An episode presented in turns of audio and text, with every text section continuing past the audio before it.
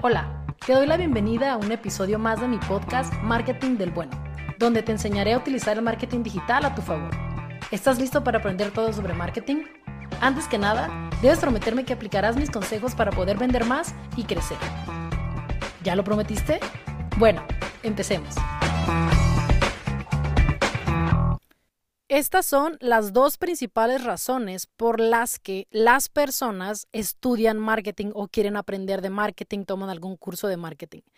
Este podcast es para ti si eres un emprendedor, si eres un empresario, si eres alguien que trabaja en alguna empresa que están pensando contratar los servicios de marketing digital o están pensando en empezar a tomar el marketing digital en serio, como debería de ser, como debió de haber, de haber sido hace mucho tiempo. Pues bueno, este capítulo es para ti.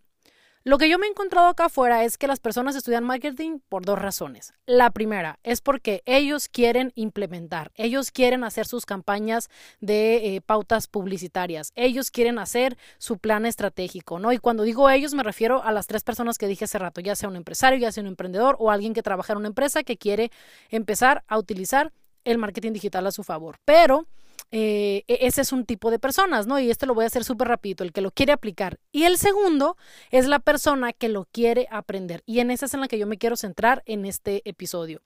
La persona que quiere aprender de marketing es muy importante que lo haga con fuentes o con personas o con coaches o con mentores o con lo que quiera o con cursos o con escuelas que realmente estén capacitadas para poderte enseñar de marketing. Y ojo aquí también, es bien importante que puedas o que sepas seleccionar muy bien el curso o, lo que tú quieras aprender. ¿Por qué?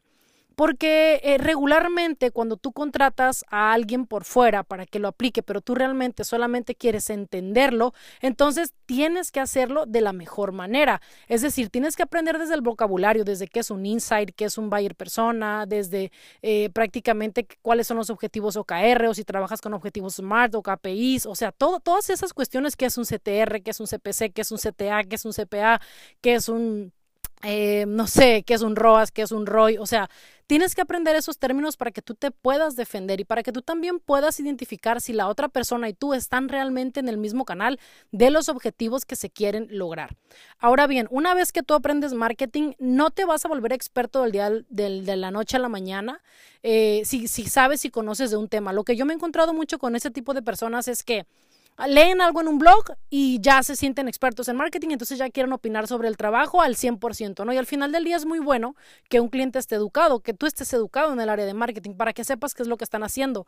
Pero también es bien importante que te tomes el papel de cliente, eh, de cliente educado, ¿no? En el sentido de que si la agencia o el consultor o cualquier persona está haciendo algo por tu empresa que ya te mostró por qué lo va a hacer, cómo lo va a hacer, cuáles son los resultados, entonces trata de no eh, buscar modificar la estrategia, porque cuando modificas la estrategia lo que pasa es que regularmente o no se obtienen los resultados o simple y sencillamente la responsabilidad es completamente compartida y no tiene absolutamente nada de malo eso. Lo que tiene de malo es que quieras hacer un cambio muy estructural o muy radical en algo que te están proponiendo.